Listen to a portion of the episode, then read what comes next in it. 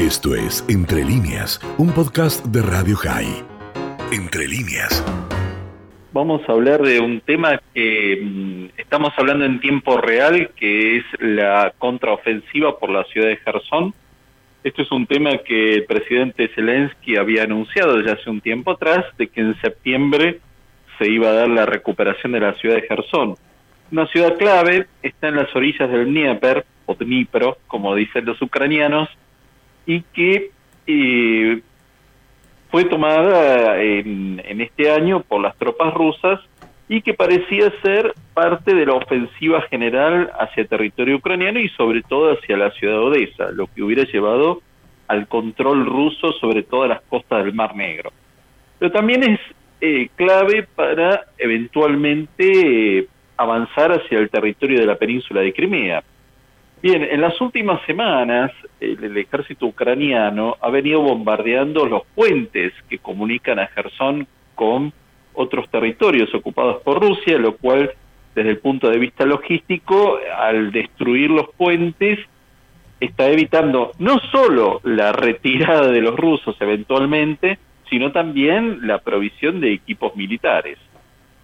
Bueno, finalmente parece que esto está comenzando en el día de hoy, esta contraofensiva, la batalla por Gerson, la podríamos llamar. Hay que tomarlo con bastante cautela porque en realidad si bien el ejército ucraniano se ha venido entrenando eh, en cuanto a sus oficiales y nuevos soldados, muchos de ellos en Alemania y Rumania por parte de oficiales de la OTAN, porque bueno, además de darles equipo militar nuevo, hay que eh, enseñarles Y esto en las últimas semanas ha marcado un cambio cualitativo, sobre todo con el uso de los misiles HIMARS, los drones, ¿no? que están atacando distintos emplazamientos rusos. Bien, la cuestión es que habría que ver hasta dónde el ejército de Ucrania, por más que se esté entrenando, tiene la cantidad suficiente de soldados para llevar adelante esta contraofensiva y mantener los territorios que estaría recuperando.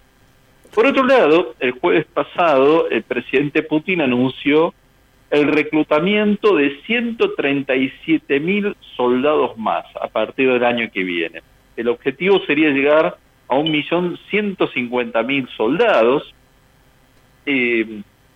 y esto no queda muy claro cómo sería la incorporación de nuevos soldados, es decir, si serían soldados profesionales,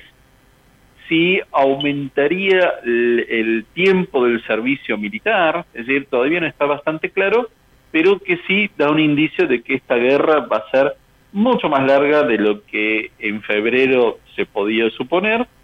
que va a ser una guerra bastante extensa y que, eh, como siempre, eh, Rusia está perdiendo en las redes sociales, sobre todo en TikTok, en Instagram, esta guerra,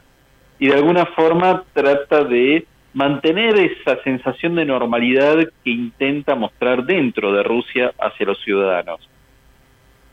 Es, eh, es muy interesante, que siempre decimos lo mismo, ¿no? Esta guerra que debió haber durado unos días, o, que alguno supuso que duraría unos días, está, no sabemos si ni siquiera en un punto intermedio. Es imposible saberlo, pero lo que sí creo que queda bastante claro es que hoy en día Rusia no está en condiciones de iniciar otros puntos de conflicto, es decir, con los países bálticos, con Polonia, o con Kazajstán, o con Georgia, o con Moldavia, es decir, no está en condiciones de iniciar otro conflicto más, está eh, en una situación, yo no diría la defensiva, pero tratar de consolidar el territorio que ya está ocupando. Pero hay otros temas importantes, es decir, está la visita de los funcionarios de la Organización Internacional de la Energía Atómica a la central nuclear de Zaporilla en estos días. Eh, se han detectado nuevos campos de prisioneros, pero sobre todo con fotografías satelitales posiblemente hay nuevas eh, tumbas masivas en territorio conquistado, es decir, hay varias señales de que eh, Rusia le va a costar, no solo desde el punto de vista militar, sino también desde el punto de vista de las comunicaciones, esta guerra que está dañando mucho a la reputación y que en algún momento todo esto empieza a afectar a la propia población de Rusia,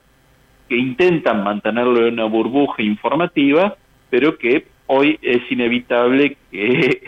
por alguna fisura vaya entrando la información de lo que, por lo menos desde el lado occidental, se está diciendo. Esto fue Entre líneas, un podcast de Radio High. Puedes seguir escuchando y compartiendo nuestro contenido en Spotify, nuestro portal radiohigh.com y nuestras redes sociales. Hasta la próxima.